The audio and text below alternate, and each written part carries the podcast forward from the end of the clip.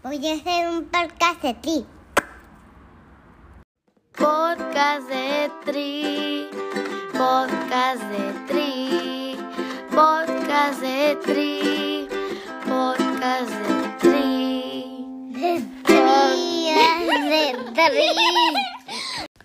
¿Qué onda, gente? Este es el episodio 14 del podcast de Triatlón. Yo soy su host, Beto Jiménez, y me acompaña mi mejor amiga. ¿Sí está bien, mejor amiga? Mm, ¿Sí? Sí. Ok, Katy Estrada. Hello, ¿cómo estás? No, es que luego digo, mejor, digo algo y ya me empiezo, o sea, me hacen que, que corte la transmisión y tire no, el teléfono. digo, soy tu mejor amiga, o sea, está bien. Ok, ok. Eh, este, Beto no ha querido decir, pero, pero ya es una celebrity, porque Ay, ya, este, ya van cuatro podcasts que, que ya lo invitan, que ya participa. De, de hecho, este, a media semana voy a saltar por ahí, este, varios episodios que todavía mis compas que me invitaron a grabar, este, me han regalado los audios, entonces los voy a publicar por si alguien tiene problemas de insomnio, pierde alguna apuesta, este, pueden escuchar el podcast y saber un poquito más de, de mí, su querido e insultado host. Pero vamos con, vamos con la entrevista porque la neta hoy sí hay invitado de lujo. Siempre es de lujo, pero hoy es de lujo también. Lujo sí, más. invitado de lujo, Irving Pérez.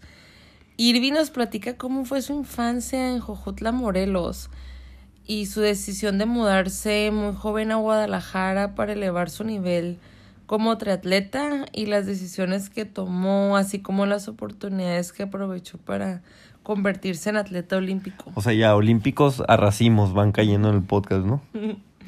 Sí. Este, vamos con el episodio, no sin antes recordarles que el podcast de triatlón está traído a ustedes gracias a Esparta 55 Tri Club, Clubs The Gap, Aéreo MX y Marameta. Gracias por confiar en el proyecto, por creer en nosotros y por defendernos, porque ellos también nos defienden, ¿eh? como el mejor podcast de tri crea- que hay en México. Podcast de Tri, podcast de Tri, podcast de Tri, podcast de Tri. De tri, de tri.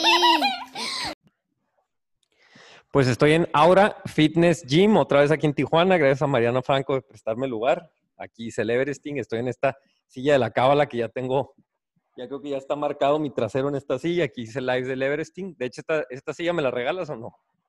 Me la van a regalar. Y oye, Irving, de hecho, creo que eres el primer Hola. atleta con el que hablo, que en el previo, pues ya es que estuvimos platicando, que me traía carrilla. Sí. Generalmente yo traigo a carrilla y tú ya me tiraste varias que hasta me saqué de onda. güey. Entonces, como le dije a Mao, como le digo a Fátima, le digo a todos antes de cámara o dentro de cámara. Y como dicen allá en, tu Sí. en, en- en Cuernavaca, güey, si te subes al, carro, te paseas, güey. Te Entonces, paseas. todo se vale, güey. Es un vale todo, güey. Sí, Vámonos, pásame vámonos- tu número. vámonos al grano porque se va a poner bueno ponerte. esto, güey. Háblanos del morrito Muy bien. de Jujutla, Morelos. Eso, eso. ¿Cómo inicia en el deporte en su vida? Y llévanos a ese primer triatlón que hiciste a los siete, ¿no? Siete años. Sie- siete años, casi ocho. Va. Mira, hasta la, hasta la piel chinita se me puso de acordarme de, de mi pueblo.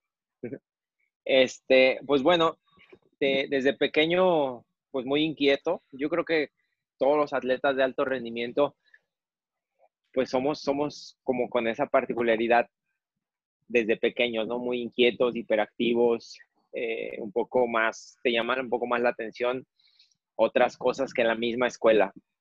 Eh, lejos de que en Jojutla un niño empiece jugando fútbol o básquetbol en una cancha, prácticamente todos vamos a una escuela de natación porque, porque el calor de en promedio allá a partir de abril, mayo, junio, julio es de bravo. 38 a 40 grados. Es el, el- el- el sur del estado de Morelos. Y, y, pues no, allá no, no, oye, voy a ir a jugar fútbol, pues vas como hasta las 7, 8 de la noche y un ratito porque oscurece. Pero todo, todos los, los, este, los balnearios, parte de su negocio en la tarde es tener maestros de natación y enseñarles a nadar a los niños. Y así es como yo Paréntesis. inicié. Ahí te va un paréntesis de Jujutla, güey. Perdón por interrumpirte, pero estaba checando. Me dijiste Jujutla, güey, y voy a ser honesto, dije Jojutla, ¿Qué? Jojutla. ¿Qué? Dije, ¿qué es? Dije, perdón mi ¿Qué es ignorancia, ya me, ya, ya, ya, es- ya ahí viene el hate. Cada episodio llega el hate, ahí viene el hate. No sabía de. Jojutla, lo acepto. Y me metí a ver dónde estaba y todo.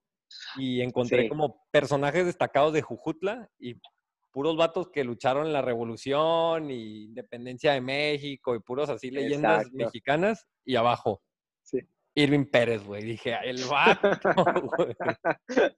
Entonces, Sí, pues, tenemos aquí la- Tengo, la voz autorizada de Jujut. De hecho, peladas si te tiras para presidente municipal ahorita después de Tokio, ya mínimo, mínimo con eso.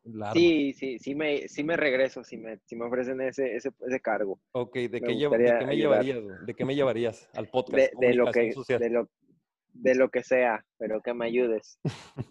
y bueno, pues este, empie- empiezas nadando, todos los morritos nadan y Sí. Y yo inicié en una escuela de natación eh, a un lado de un mercado municipal que estaba al lado del negocio de mis papás y, y yo veía a la gente que salía ahí de nadar y le, le dije a mi papá, oye papá, pues llévame a esa alberca, ¿no? Yo, pues yo para empezar, imagínate, yo de mi casa a partir de segundo año de primaria, yo me iba en bicicleta a la escuela, a la primaria. Eran como dos kilómetros Pero, pero ya no me llevaba mi papá, pues ya me iba solo y volvía solo al negocio. Entonces una tarde llegamos y le, le dije, oye papá, es que mis compañeritos van, van a natación y quedamos de, de vernos ahí en la tarde, por favor, inscríbeme.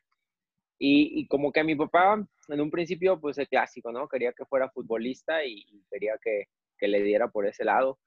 Eh, hay, hay equipos, está la Liga Cañera de allá, del, Sí. del sur, de no sé si te suene el Zacatepec. Sí, Mucho sí, sí. tiempo fue un equipo muy bueno, hace, Sí. en los 80s, 90s. Este, y tiene muy, muy buena fama ya el fútbol también, por Pablo Larios, en paz descanse.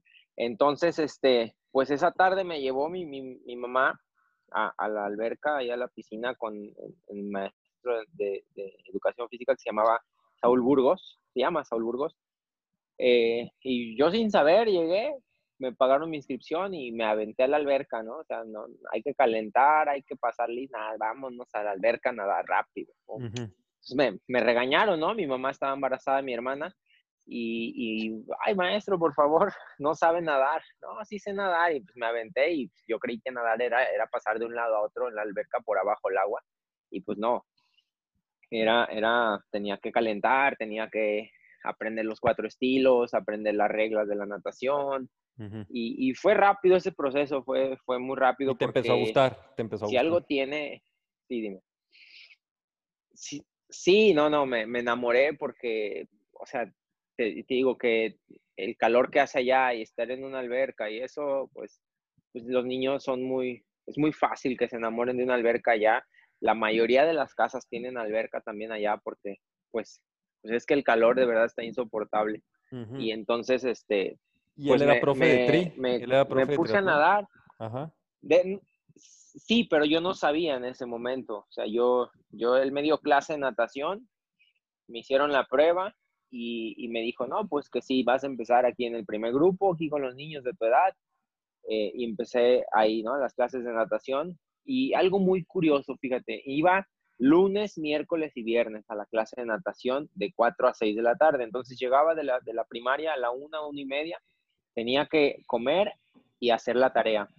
Y a partir de ahí, pues ya me podía ir a hacer ejercicio, ¿no? A correr o, a jugar. O... Yo recuerdo que jugaba mucho en el IMSS, ahí en, en el IMSS de, de Jojutla, me iba con mis amigos en las tardes a jugar fútbol. Y después pues fue la natación, lo que, lo que me, llamó más la atención.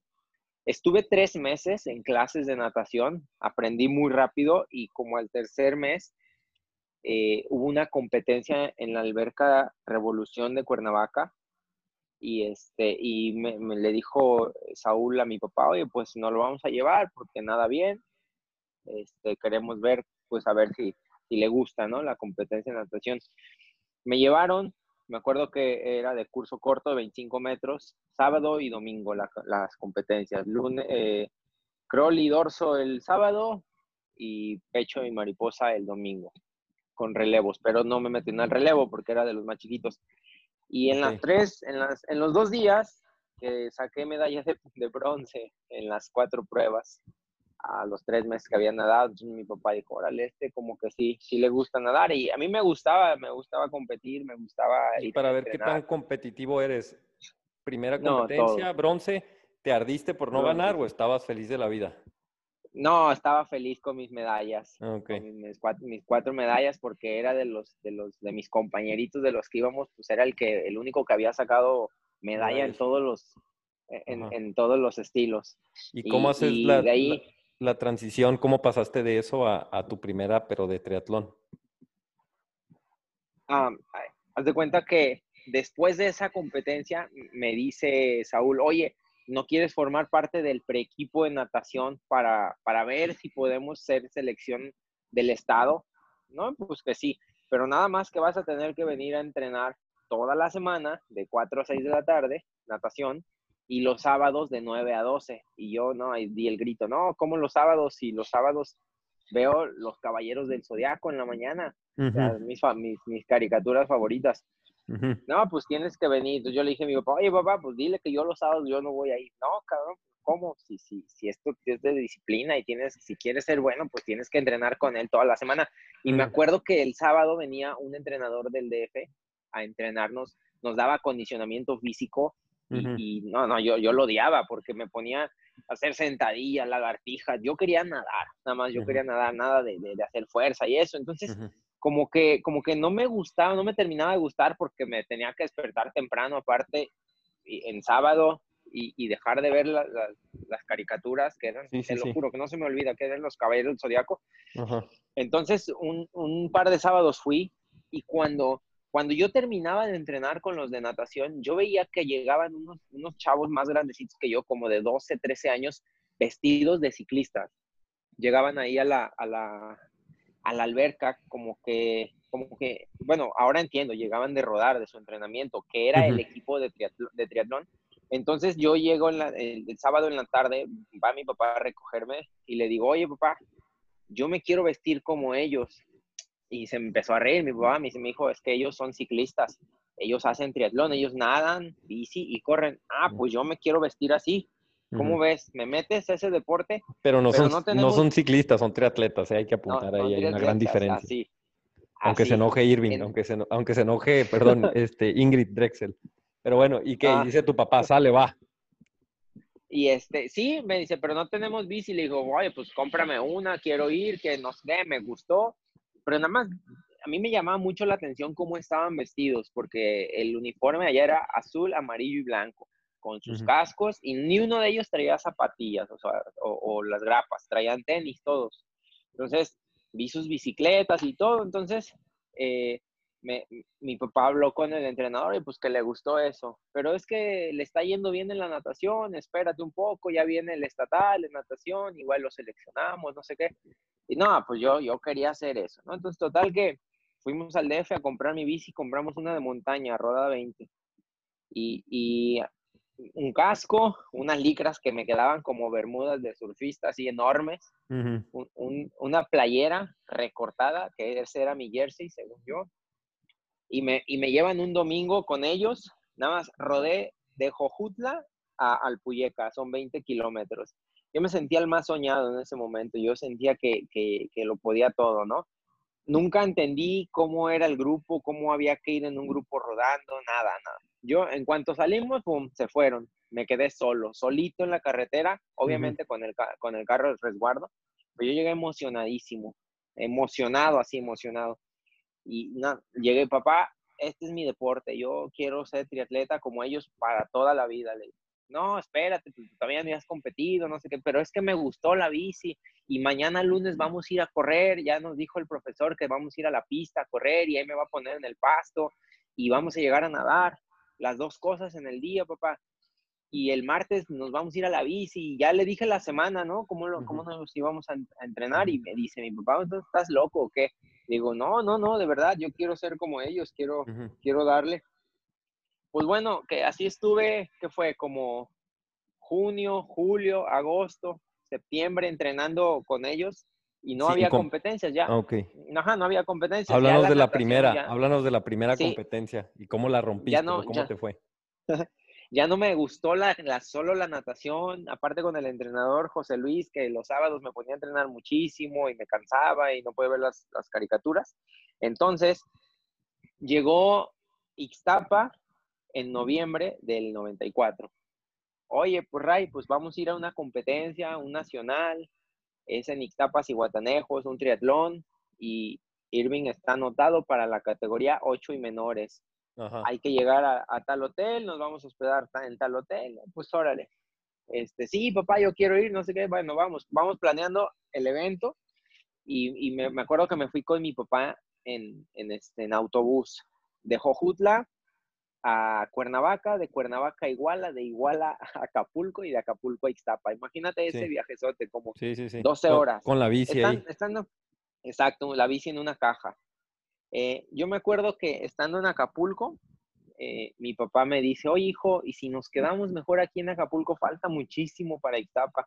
Se me salieron las lágrimas ahí, se me salieron lágrimas y le dije, oye papá, ¿ya te me estás rajando qué? Yo quiero competir en Ixtapa. Pues imagínate, yo siete, siete años y mi papá convenciéndome para quedarme ahí en Acapulco, ¿no? Entonces, bueno, total, llegamos, como, como en un día y medio porque transbordábamos y eso, súper cansado. Llegamos al hotel donde, donde estaban mis compañeritos ya hospedados, ellos habían ido con más tiempo de anticipación a la carrera.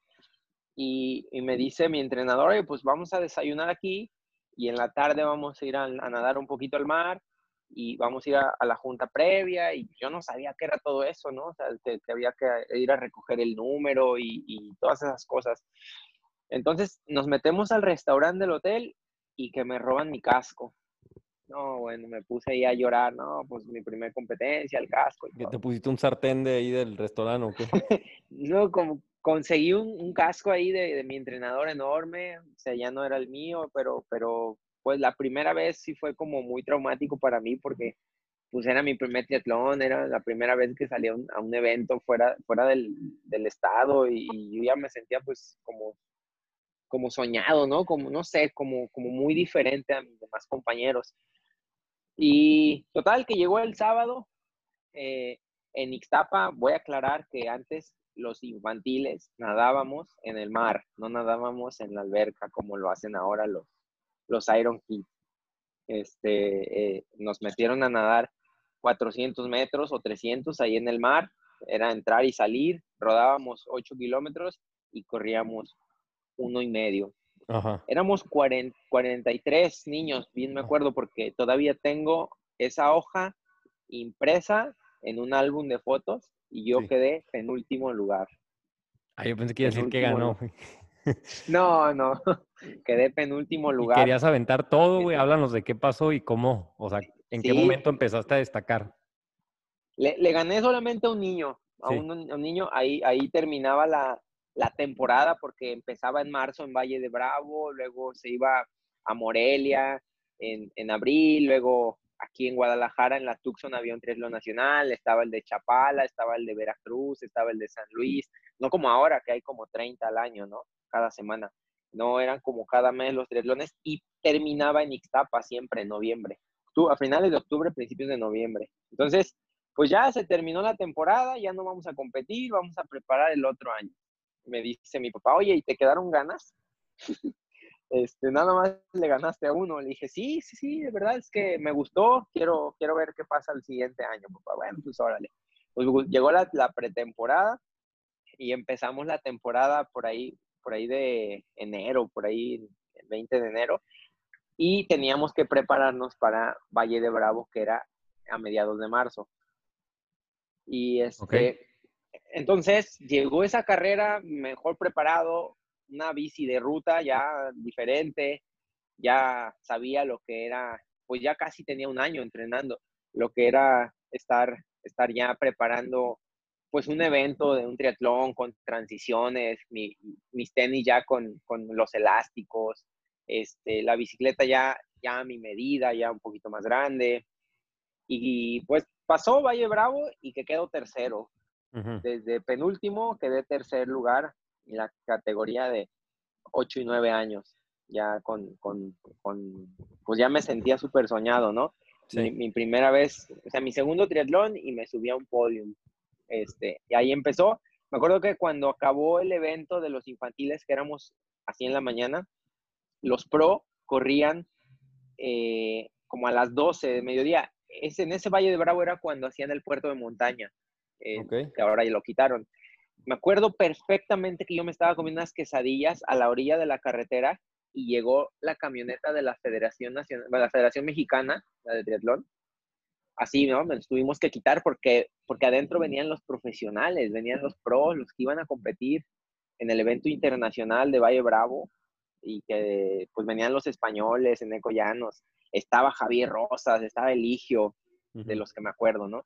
Estaba María Luisa Martínez de Mujeres, eh, Ricardo González. llegaron como dioses, yo- llegaron pinches dioses sí. aquí caminando. Haz- sí, haz de cuenta, llegaron adentro de la camioneta, me paré, me les quedé viendo y me dice mi papá, hasta se te caía la saliva, ¿no? Así. Y le dije, papá, papá, yo un día voy a estar allá dentro de esa camioneta. Y pues empezó a reír mi papá, no, Nada más pues, sentiste el sopapo así, ah, atrás. Sí, sí, estaba ahí bien chiquillo y mi papá Sí, me dijo, ah, sí. no, pues falta mucho para eso, hijo, tienes ocho Va, años, va. faltarán Oye, 10 Edwin, años. vámonos, Sí. vámonos un poquillo más rápido porque si no, no vamos a alcanzar a hablar de todo y tengo otros súper importantes temas. Dime, ¿cómo "Yo- empezaste a destacar un poquito más y llévanos desde ahí hasta, pues que decía, sabes que ya es podio tras podio y pues me muevo a Guadalajara porque ahí es donde te das cuenta que es donde se está poniendo buena la cosa en cuanto a, a- a- a nivel, donde te pueden pegar y agarrar un poquito más nivel. Porque tú eres de ahí, Sí. pero vives en Guadalajara y generalmente ahí tienes ya Es- desde tus 18 exacto. años. Sí, bueno, pues todo esto viene a consecuencia de cuando se inició la Olimpiada Nacional. Eh, las únicas medallas de, de triatlón que, que tiene Morelos son mías, este, porque de los 15, de los 14, 15, 16, 17 años, pues prácticamente mis rivales eran los de aquí de Jalisco. O sea, siempre en el podio estábamos los de More- eh, Morelos y Jalisco. Morelos y Jalisco. Ajá, así. Entonces, ahí fue donde, pues, pues me dieron una beca en el estado, ya voltearon a ver al triatlón a la zona sur del estado, ya me llamaban así como que, oye, hoy una reunión con el gobernador y los, y los atletas del estado, pues ahí iba a ir. Entonces, así fue como, como me empezaron a, A destacar. a llegar los resultados, sí, a llegar los resultados con mi entrenador, que es un muy buen formador, Saúl Burgos. Él, él es un muy buen formador de atletas juveniles, infantiles juveniles. Tiene muy buena escuela. ¿sí? No le ha llegado un, un atleta de alto rendimiento como profesional, porque cuando yo estuve ahí, pues ya, cuando di ese, ese brinco, me tuve que venir a Guadalajara buscando el nivel. Mucho lo que estoy aquí también es porque con mis compañeros, con mis rivales que eran de aquí, a mí me llamaba mucho la atención cómo, cómo eran tan duros, cómo eran tan difíciles de ganar en una carrera y no era uno, eran tres, cuatro canijos de aquí de Jalisco y, siempre nos dábamos muy, muy duro. Entonces hasta que un amigo me invitó aquí a un, a un, en un agosto, antes de, en vacaciones, me invitó, vente a entrenar un- unas semanas, tres semanas, para que veas cómo entrenamos aquí, cómo lo hacemos, no sé qué. Y, y fue como que, bueno, pues una invitación a entrenar aquí, como un campamento lo tomé. Me gustó muchísimo, me enamoré de la carretera Chapala, me enamoré de la pista, del Parque González Gallo, del Parque Metropolitano, de la, de, de la ciudad, me gustó muchísimo, todo, todo, todo. A todo 15 esa- años después. parte. 15 años después Sí. todavía estás ahí. Sí, sí, aquí sigo. Y háblanos y así entonces fue, así. del cambio a, pues, este, de, bueno, de tu ahorita entrenador, ¿en qué momento fue? Pero más que eso, Ah, ¿en qué momento dijiste, sabes qué? Pues me cambio a Guadalajara ya sabiendo que me voy a dedicar a esto o te cambias nada más para ver qué onda, este, cómo fue ese, ese proceso, punto uno, Sí. y cómo fue el, pues decido ya empezar a competir como elite, ¿no? Yo venía ya con un objetivo, ¿sabes? Allá yo hice trámites para estudiar medicina y sí me había quedado allá en Morelos, en la Universidad Autónoma del Estado, pero pues también me movía muchísimo el deporte, me movía muchísimo que, pues yo, yo desde chiquillo también, o sea, siempre veía las Olimpiadas en la, en la tele, Deporte B, lo, lo veía y yo, que, yo, decía a mi papá, ¿sabes qué? Yo quiero ser un atleta, yo quiero ser Olimpiadas, quiero ser un atleta olímpico, quiero cumplir mi sueño deportivo también. Oye hijo, pero pues tienes que estudiar también, ¿no? O sea, y, me llamaba también la atención medicina, entonces hice trámites allá, quedé, y en ese momento, en cuanto quedo, también le doy la noticia a mi papá, ¿sabes qué? Pues me gustó Guadalajara y quiero irme a vivir para allá, a los 18 años recién cumplidos. Y, pero tienes que estudiar. Pues allá busco una escuela. Entonces aquí busqué una escuela y estudié odontología a la par de que me vine a entrenar aquí, pero la verdad es que no me imaginaba qué tan difícil era llevar la escuela con el deporte de, de alto rendimiento, no de profesional, sino de alto rendimiento, porque es muy diferente, ¿no? Ser un profesional en el deporte a ser solamente alto rendimiento. Es la combinación de alto rendimiento es la escuela, la escuela y, y, el entrenamiento, ¿no? Si a veces tiene prioridad la escuela porque tienes examen o tienes que faltar porque tienes que ir a hacer alguna práctica, algo así, bueno, es válido, ¿no? Cuando eres alto rendimiento. Cuando eres profesional, está por encima de todo tu entrenamiento, por encima de todo, incluso hasta la familia. Entonces, eh, yo llego aquí, estuve en un equipo donde, donde se me complicaron las cosas porque no, no era el apoyo que, que yo quería, no, no eran las cosas como yo, como yo las, las había imaginado y, me puse un poquito más a la escuela, bajo mi rendimiento en el deporte. Mi papá me pregunta que qué estaba pasando, pues le dije, papá, pues la escuela me está absorbiendo muchísimo. Me dice, oye, pero pues tú también venías como que con el objetivo de la escuela. Entonces ya mi papá le, me empezó a cambiar, como vio que sí estaba en la escuela, iba bien, sexto semestre, séptimo semestre, ya me quedaba un año nada más de escuela, me dice, pues hay que buscar un entrenador. Coincidió con Javier, con el toro, que él era mi compañero de, equipo con un entrenador, Octavio Frutos, que es el entrenador de, triatlón del Instituto de Ciencias de aquí, que compartíamos la natación y estábamos becados en un, en un gimnasio de aquí que tiene alberca. Entonces, imagínate, o sea, imagínate que llega Irving a la alberca y, se, y, y, ve nadando a Javier Rosas, al que toda la vida, todo desde niño había sido su ídolo. Métete ahí al lado a nadar ay, cabrón, pues imagínate lo que. Y tú acá, actúa normal, actúa normal. sí. sí, actúa normal, no pasa nada, de chitoro, ¿no? O sea. Entonces me dice, bueno, pues vamos a aflojar y yo no sabía, estaba su hermano también, Esteban Rosas, estaba Humberto Jiménez, estaban los demás, los demás atletas y, pues, yo los, los que yo veía así siempre en los triatlones como profesionales, yo decía, ay canijo, pues ahora estoy aquí como compañero este, y pues me metí, ¿no? O sea, sin miedo, vamos dándole y, y, mucho con otro compañero, se llama Jorge Dávila, el Yoshi, le ayudábamos al toro en la natación, éramos quienes teníamos un poquito más de ritmo nadando, no que nos pusiéramos adelante de él, pero nos poníamos en, en, en otro carril al lado y así era como nos íbamos jalando.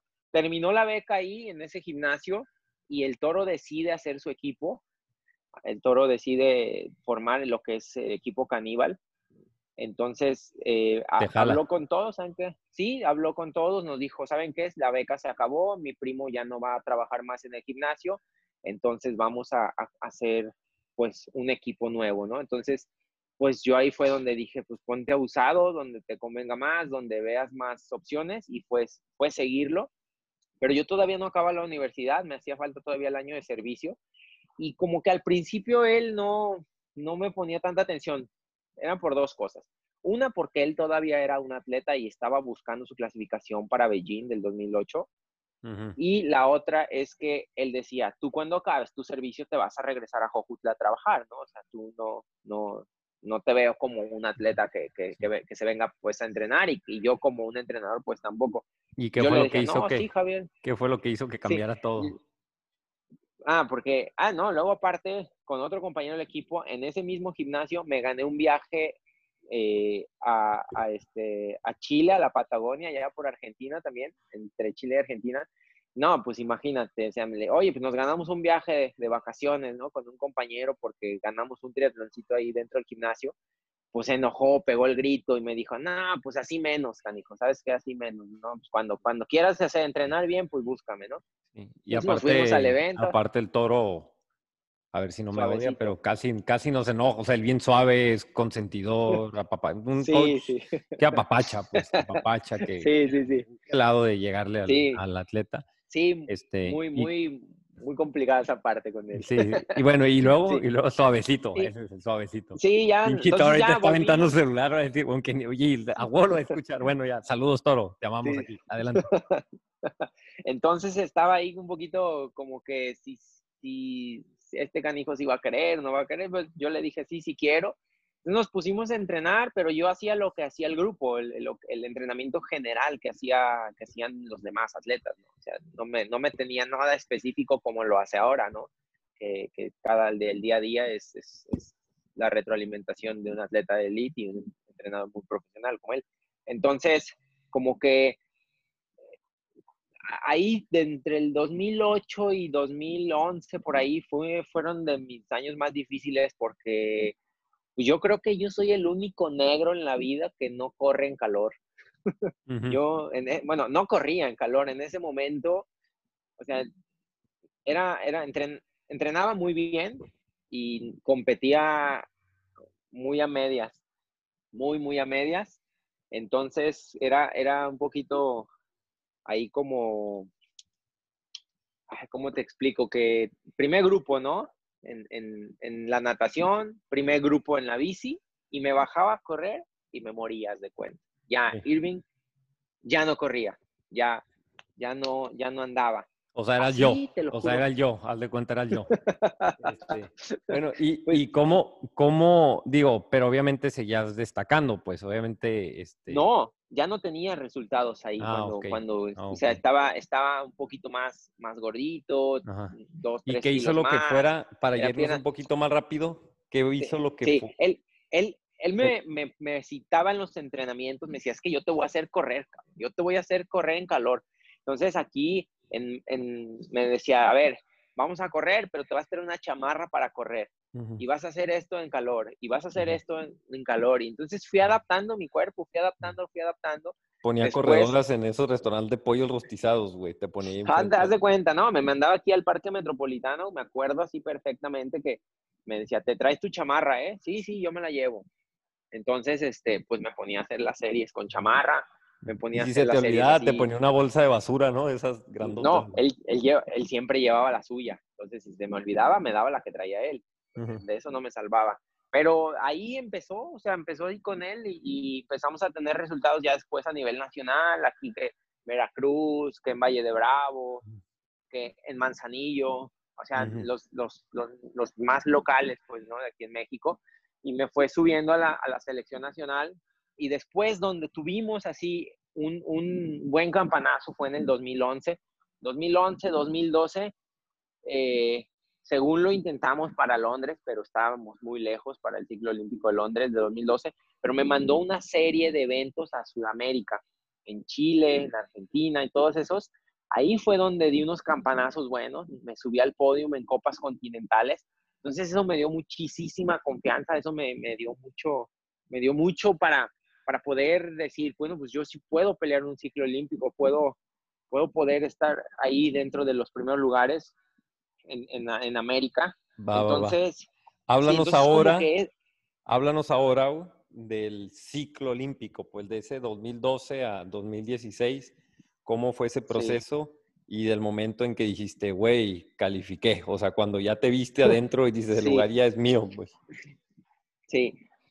Él, él tiene, tiene esa, no sé, particularidad del toro de poder leer carreras y decirte, a ver, vamos para acá porque vas a sumar. Entonces, todo eso lo que hice en Sudamérica tenía un objetivo que era sumar puntos para poder yo arrancar las copas del mundo. Entonces, en, en el ranking olímpico me moví, en el ranking mundial me moví un poquito y pude arrancar ya copas del mundo. Después vinieron los Juegos Centroamericanos, los que fueron en Veracruz en el 2014. Ahí, ahí yo ya empezaba a ser un poco más profesional en cuanto a mi alimentación, a mi día a día del trabajo, a mi descanso, a mi sueño, todo eso.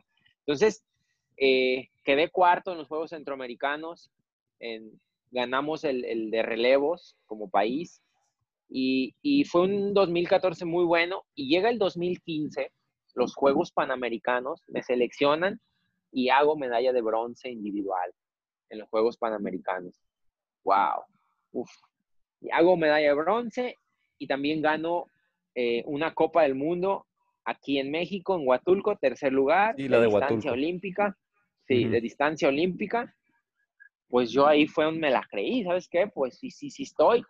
Como no, pues nunca corría en calor y Huatulco es un horno, y quedo en tercero en Huatulco, algo que no se me había dado nunca en la vida de correr, poder correr en calor, pues lo hago en Copa del Mundo, y luego el resultado de los Juegos Panamericanos, pues levanté la mano muy, muy alto, ¿no? Dije, pues yo quiero ir a Río, que es el próximo año, y pues estoy presente. Entonces, con el toro, pues nos pusimos todavía más serios en los entrenamientos. Eh, fue, una, fue unas medallas históricas, porque nunca México había tenido en los Juegos Panamericanos unas medallas. Fue la de Crisanto, en primer lugar, la de Paola Díaz de segundo en mujeres, y la mía de tercero. Entonces, eh, pues ya México como país se estaba consolidando y pues como, como yo como atleta de la selección nacional, pues me sentía muy bien.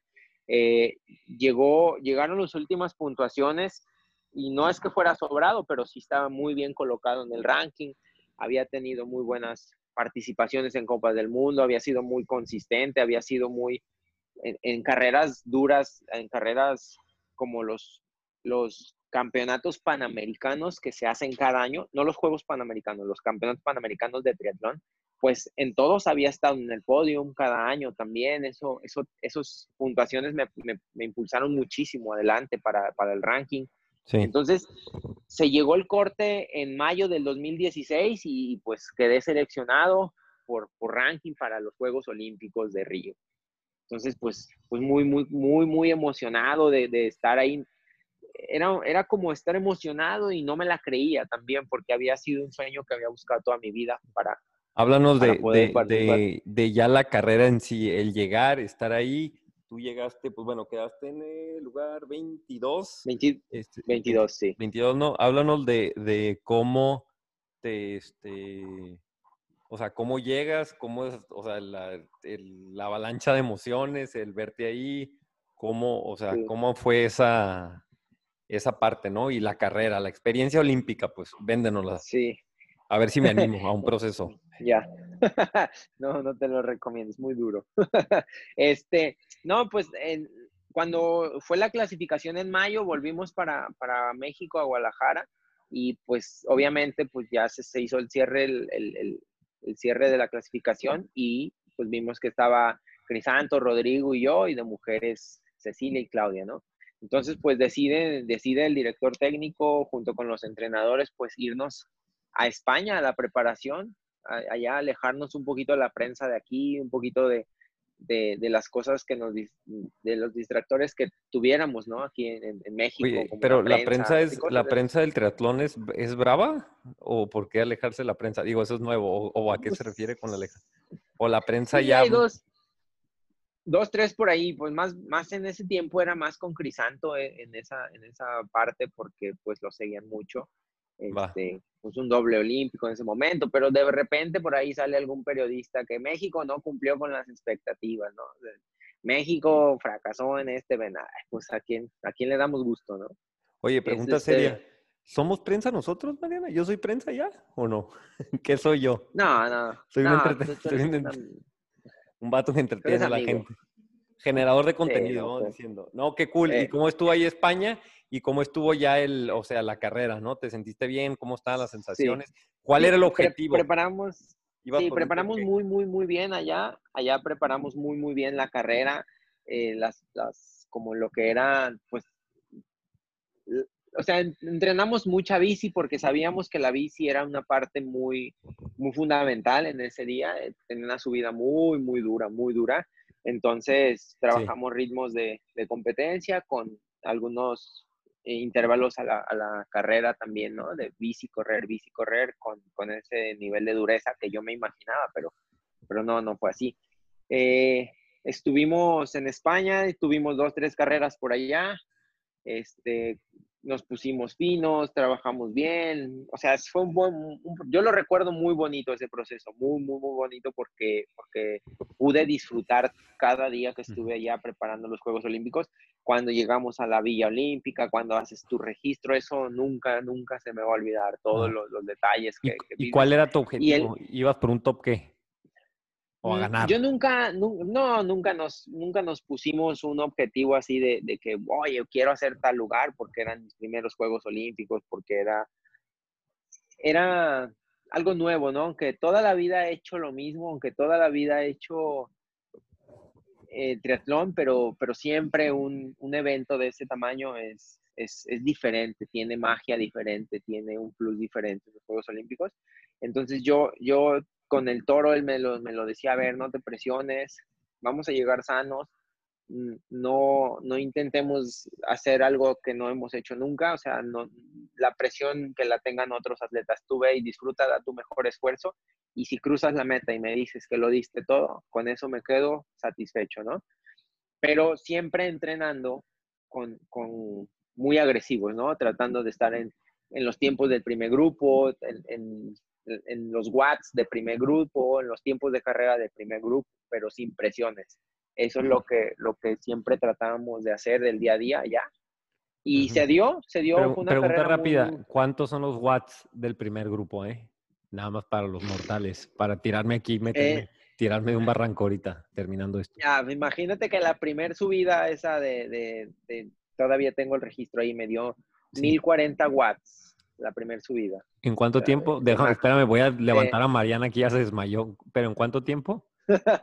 no, fue, fue un tiempo muy cortito, pero, pero pues ya traes, traes un promedio de 3 minutos de a 350 watts y luego levanta 1000 y luego tratan de mantener otra vez 320 y, y a cada rato, ¿no? Porque eran, o sea, era, un- un- era una subida muy, muy dura con Sí. una bajada muy técnica, había viento y luego la parte plana y luego el grupo y tienes que estar ahí adelante y, y no, no, no, era, uf, pero, ¿Y, pero y cómo, nunca, y ahora, cómo fue la carrera? ¿Cómo fue bajarte a correr? ¿En qué lugar te bajas? Y pues cómo fue la corrida ahora sí en, en calor, que ya he visto en varios lados que has dicho que ha sido las carreras más difíciles que has hecho. Sí, sí, sí, sí. Pues mira, una, una de las, del, del- lo que yo quería era, que sí lo hice, fue estar en el, primer grupo de la natación, estar ahí adelante, salí en 12 de la natación y me subí a la bici en 8, ¿sí? Del, de- como del primer kilómetro, sí, en el primer kilómetro de bici a la, a la base de la primera subida, estuve ahí en la línea de, de, de primer grupo. En cuanto terminó la primera subida, se, di- o sea, se echas de cuenta que echaron una granada ahí y pff, agárrese, agárrese quien pueda. Survival Así, mode, ese- decimos aquí, modo Sí, sobrevivencia, survival mode. Así, así, así, así. Entonces, me, me traté de, de agarrar lo más que pude ahí en este grupo y, y yo dije, en ese momento dije, es imposible que vayamos a rodar 36 kilómetros a este ritmo. Ujú. No se puede, no se puede, esto no, no, no es, no es posible, no es humanamente posible. Pues qué tal que sí fue. Bajamos, dije, ahorita vamos a, vamos a conectar, ahorita se conecta el grupo, ahorita vamos a... No, pues no, y no, y no, no, no, adelante los ocho que iban se volvieron locos y le dieron como nunca. Yo estuve en un segundo grupo ahí, eh, pasó la segunda vuelta y, yo decía, oye, pero, pero todavía faltan seis vueltas más, ¿cómo vamos a correr? Yo, a la segunda vuelta yo ya no traía piernas frescas, yo ya me sentía como que me dolía todo, sí, sí, me dolía todo, me dolía todo, y yo decía, pero ¿cómo vamos a correr? ¿Cómo lo vamos a hacer? ¿Cómo esto? ¿Cómo aquello? Y le decías ahí a los de tu grupo, ¿qui- ¿a quién tenías en tu grupo? ¿Te acuerdas? Sí, iba, me acuerdo que iba con Mario Mola, iba con, ay, ¿cómo se llama el otro? No, Javier Gómez. iba en Iban dos canadienses que se cayeron, iba Sí. este, ¿cómo, cómo? No, es que me- aquí me están dando nombres, pero yo también me estoy acordando, pero ellos iban en el primer grupo. Y, y bueno, entonces te bajas en el segundo grupo, sí te terminaste de quedar con ellos. Sí, sí, sí, ahí, ahí estuve, estuve al final con ellos. Hubo una caída faltando dos kilómetros y, y este, y como que, como que eso partió todavía el grupo y, y increíblemente me, me bajé a correr con las piernas súper frescas, súper frescas y di mi mejor esfuerzo así. Pude remontar algunos lugares que de los, de los, de los atletas que salen a tope en el primer kilómetro por ahí y, y me mantuve, ¿no? ¿no? No iba en un grupo corriendo, ya íbamos ahí todos, todos así súper, súper despegados y Derretidos, lo, lo más que pude. Ajá. Sí, fue lo más que pude, sí. Mi mayor esfuerzo, crucé la meta y con las lágrimas en los ojos, dando gracias a Dios por haber participado en los Juegos Olímpicos, haber estado ahí. Bueno, y te das cuenta que como es prioridad para, para ellos, o sea, en cuanto al punto de que, pues un atleta tiene, o yo como amateur, o los atletas generalmente tienen su carrera del año, pero esa es su carrera del año multiplicada por Sí. cuatro, ¿no? Entonces, sabiendo que igual y todo el mundo tiene nada más una oportunidad, este, lo que significa, ¿no? Por eso me, a mí se me hace tan, tan sexy esa carrera olímpica, por lo que, lo que significa. Y ahora, continuando, ¿qué cambió? ¿Cambió Sí, mucho ya es- siendo olímpico? Ah, bueno, otra pregunta. ¿Te ardiste cuando Crisanto te, te ganó o traen alguna competencia interna ¿Tienen- o cada quien agarra, se va por su lado y no pasa nada? No, yo en ese momento, o sea, yo estaba cumpliendo mi objetivo de, de- de, pues yo quería estar top 20 internamente, yo me hablaba conmigo por el nivel que había en la carrera, por el nivel que se había, había venido dando las series mundiales, todo eso, no, nunca, nunca fue, o sea, él me pasó corriendo en el kilómetro 5, eh, porque él venía en un tercer grupo y me llegó en el kilómetro 5, en la segunda vuelta, me acuerdo, iba con Fernando Alarza, Sí. que también Fernando Alarza hizo top, top 15 y él, él hizo 12, creo. 12, sí. Entonces, no, o sea, fue, pues, sí, yo, yo ahí, o sea, no, no era de que, ah, me, te voy a ganar o quiero ser el mejor mexicano, ¿no? Yo quería dar mi mejor esfuerzo y, y así fue. Y, este, ¿Y te dice algo cuando te pasa? O sea, ¿hablan en competencia, agarran su cura o no? O sea, cada quien a lo suyo. No, no, no. No, fue, fue, o sea, como que en ese, ese tema siempre es así como, como... Muy profesional la cosa. No lo, no lo tomamos muy, muy en cuenta, ¿no? O sea, no, sí, sí, es cada quien a sus cosas. Ok. Oye, y ahora háblanos del, del siguiente proceso y, y tengo la duda ahí porque anduve investigando y, y no, no, no encontré muchos datos. Ahorita para Tokio, pues se movieron, pero la calificación, o sea, el ranking se va a modificar o los que ya calificaron se quedan con su calificación para el siguiente año o cómo funciona ahorita por pues, las Olimpiadas eran, de hecho ahorita, ¿no? Ya deberían estar. O sea, ¿cómo, cómo qué es lo que pasó ahorita de la pandemia y, y qué viene? Pues, o sea, ¿estás calificado? ¿No? ¿Qué va a pasar? Según yo sí estás, ¿no? Eh, mira, ahori- ahorita, como todo el mundo está en pausa, ¿no? Eh, el ranking se puso pausa. De hecho, creo que hubo una última carrera en Nueva Zelanda, o sí, creo que fue Nueva Zelanda, que, que la hicieron. Haz de cuenta que ya ves que el mundo entró en cuarentena un domingo, un lunes, creo, y esa fue el sábado en Nueva Zelanda. Y en Australia hubo dos carreras. No, no fue en Australia, perdón, la de Nueva Zelanda ya no se, ya no se hizo. Eh, la- corrieron los atletas y todo, y en un principio la querían dejar, pero como ya eran igual, en desigualdad de circunstancias, ya no, ya no tomaron en cuenta los puntos, ya no se hizo nada, el, el ranking se quedó, se, se quedó paralizado, está en pausa, no se ha movido nada, están viendo cuándo se va a reiniciar todo esto y eh, haz de cuenta que México tiene dos plazas Sí. por- porque tiene a, a dos atletas dentro de los 50 del mundo, ¿sí?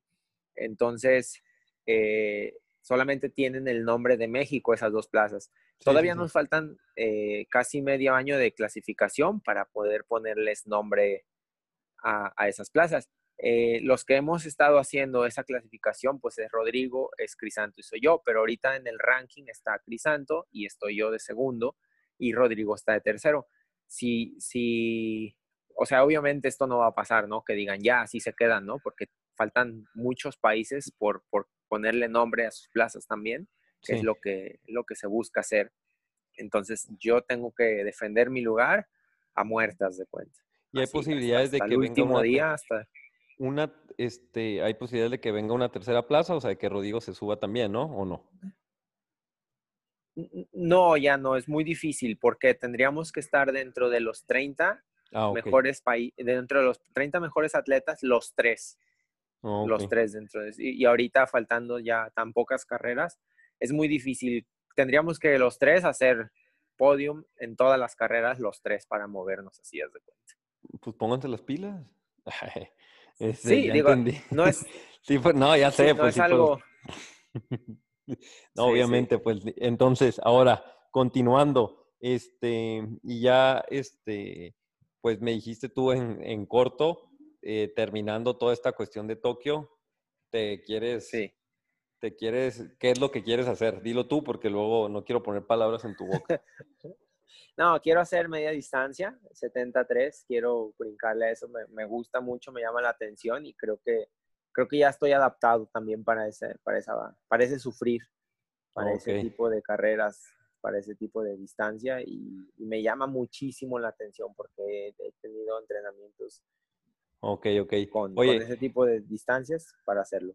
no, ok, ¿y media y ya después la larga o no te interesa para nada la larga? Ya con la media Sí, larga. sí, también. Sí, no, obviamente quiero ir a Kona, al, al Campeonato Mundial de Kona como elite también.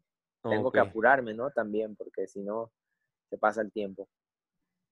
Sí, sí, sí, sí. Pues digo, ya ha habido muchos atletas que llegan, este, digo, no quiero decir tarde, pero no muy jóvenes a la media y a la larga y pues, y, y el proceso Sí. de adaptación es bien corto, ¿no?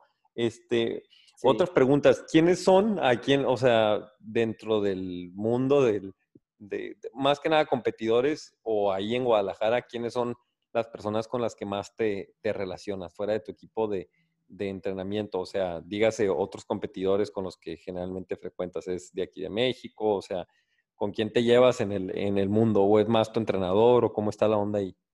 Sí, es, es el grupo de, de- de atletas con los que estoy entrenando, con los grupos de edad de, de los seis grupos del equipo caníbal.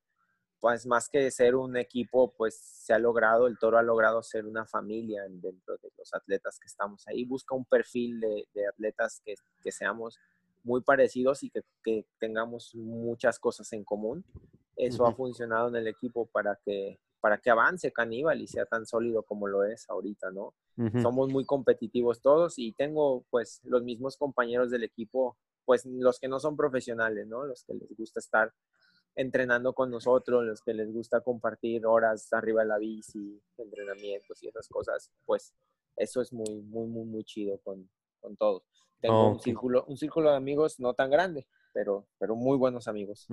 Oye, ahorita no, no, esa pregunta generalmente la, la hago antes, pero también quisiera que nos hablaras del momento en donde, o sea, que ya estabas así en el start line para empezar una y decías, güey, estoy, voy a nadar con este vato y lo tenías ahí a un lado, o sea, algún ídolo, alguna persona que tú admiraras un buen y decías, puta, como que, que no te cae el 20 de que estás a punto de iniciar con, con un ídolo o nunca te ha pasado. A todos, hasta donde yo sé, todos me dicen que sí. ¿Cuál es tu caso? Sí, sí, sí nos ha pasado, bueno, sí me ha pasado muchísimas veces, sobre todo cuando iniciaba, cuando inicié como atleta ya a correr series mundiales, pues no es lo mismo una Copa del Mundo a una serie mundial, porque en las series mundiales tú ves a los que están corriendo en la tele y los que saben de triatlón, los que saben de, de, del deporte, es, es como, que, como que saben el esfuerzo que están haciendo y no el típico que te dice, ay, ¿por qué va hasta atrás? ¿Por qué no se pasa adelante? O, o, ya va en segundo, ¿no? Cuando va en el grupo de bici, ¿no? Ya va en 40, pues, cuando Ujú. va en el mismo grupo de bici.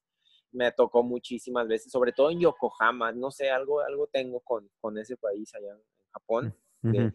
de, de ver a los atletas, o sea, a los franceses, a los rusos, a los españoles ganar campeonatos mundiales eh, y, y, verlos que estás compitiendo contra ellos y te saca un poquito de onda, pero pues vuelve ahí el trabajo de la psicóloga, ¿no? A estar, a estar todo el tiempo contigo y, y volteándote a ver a ti y hacerte un escaneo, cómo vas, cómo me siento, come, hidrátate y todas esas cosas, ¿no? Colócate bien. Ya después lo ves en la tele y dices, ah, caray, pues estaba ahí, estaba corriendo ahí con todos. Con esos vatos, Pero sí, sí, sí, sí, sí. me ha pasado. Sí, sí me ha pasado muchísimo. Oye, este, pero ahorita ya te sientes en este, bueno, segundo proceso, te sientes un poquito más, pues no quiero decir confiado, pero un poco más, este...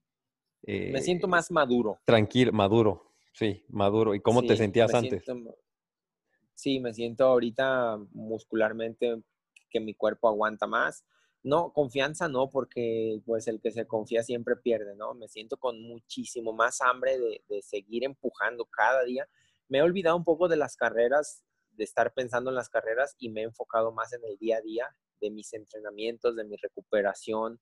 Soy más minucioso en, cuanto a los detalles de la limpieza, para no enfermarme, para no lesionarme, para vivir mis días como, como más, más práctico y estar resolviendo todos mis entrenamientos al 100. Si bien no busco que, que todo sea así al 100% o que todo sea perfecto, pero sí busco mucho la excelencia porque eso sí sé que existe. La perfección no, pero la excelencia sí. Mira, esta pregunta nos llega de, siempre me dicen, ah, le hubieras preguntado a esto, ¿no? Los que, los que están empezando me dicen que, que les pregunte esto y la voy a empezar a hacer. ¿Qué, qué consejo le das a los, a los, a los morros que dicen, ah, yo quiero ser el, el, el siguiente Irving Pérez? O sea, ahorita que ya estoy más metido en este mundo y que ando viendo que entrevistas y voy a empezar a, a no centrarme tanto en pro, sino en, el, en uno que otro age grouper o atletas que han empezando, veo muchos casos de gente que, que pues, que, que no tienen la fortuna de poder vivir de eso y tienen que abandonar el sueño no por falta de capacidad, sino porque pues tienen que trabajar, tienen que, que este, dedicarse a, a- a un oficio porque no, no les alcanza y descuidan y pues terminan abandonando, ¿no? Sí. ¿Qué, qué Sí. consejo le das a la gente que está en esa, en esa, en esa situación, ¿no? Más allá de que pues que le echen, que le echen ganas. ganas. no, yo creo que la clave de todo es disfrutar, ¿no? Disfrutar muchísimo lo que haces y lo que puedas hacer. Yo también entreno con gente que, que tiene que llegar más temprano al horario de entrenamiento y se tiene que ir pues muy temprano y de ahí correrle a la oficina y todo. Pero veo que lo disfrutan mucho el- las dos horas, hora y media que pueden estar ahí entrenando y, y así. O los fines de semana que se ponen ahí a entrenar con nosotros, veo que es, como un Disneylandia para, para adultos, el entrenamiento, cómo, cómo va su día a día y, de la medida que lo disfrutan es la medida que obtienen sus resultados también, porque veo muchos del equipo que lo disfrutan muchísimo y no se clavan tanto con un resultado, pero pues le salen unos carrerones muy, muy, muy buenos.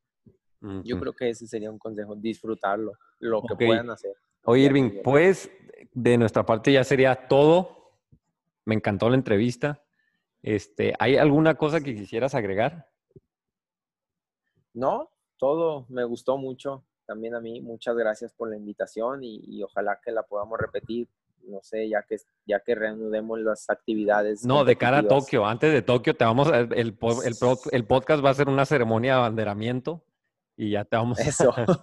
O sea, olvídate, hay que andar ahí en los pinos, ¿no? Aquí va a una ceremonia diferente. Bueno, no en los pinos, en el palacio, donde sea ahorita. Este, oye, Ah. última, también esta, le quiero hacer a todo el mundo tu opinión del podcast. ¿Cómo te enteraste de nosotros y qué te parece el proyecto que tenemos aquí? me, me gusta, me gusta mucho porque no eres como, como, no sé, como que vende humo, ¿sabes? Ah, no, no vendes- vendo humo. Es, es la es- exacto, es la, es la neta, el podcast está relajado, no estás así como súper formalicísimo y que vamos a decir, no, o sea, nos deja ser ahí a cada persona que nos entrevistas. Me gusta, yo me enteré por el toro, porque hace tiempo me había platicado, hay un chavo en Tijuana, así, así, que está grabando un buen programa y ya. Y ahora que escuché el de él, pues, pues me gustó muchísimo. El de Larisa también me gustó mucho, súper relajados, o sea, gusto. me- te Yo estoy aquí. pie- te tienes que poner de pie antes de decir Larisa, es una regla que tenemos aquí en el podcast. La amamos. Aquí. Este, sale, pues Irving. No, pues mira, muchísimas gracias. No, es que Larisa, este, digo, ya le he dicho en otros podcasts, ella no éramos nada y nos dijo, sale, va, grabo. Y a partir de ahí nos dio una esta exposición que, que nos llevó hasta allá, en otras latitudes. Muchísimas gracias, Irving. La, este, te deseamos lo mejor. Obviamente, pues estamos ahí en, este, en, en contacto. Y pues te dejo el micrófono Sí. para que tú despidas al mejor podcast de triatlón, el episodio del mejor podcast de triatlón que hay en México. Ya puedes empezar a escuchar Sí. nuestros episodios cuando estés entrenando. O sea, imagínate Irving Pérez entrenando para Tokio, escuchando acá a Beto dando su race recap de cómo se tronó en, cómo se tronó en Monterrey. Sí.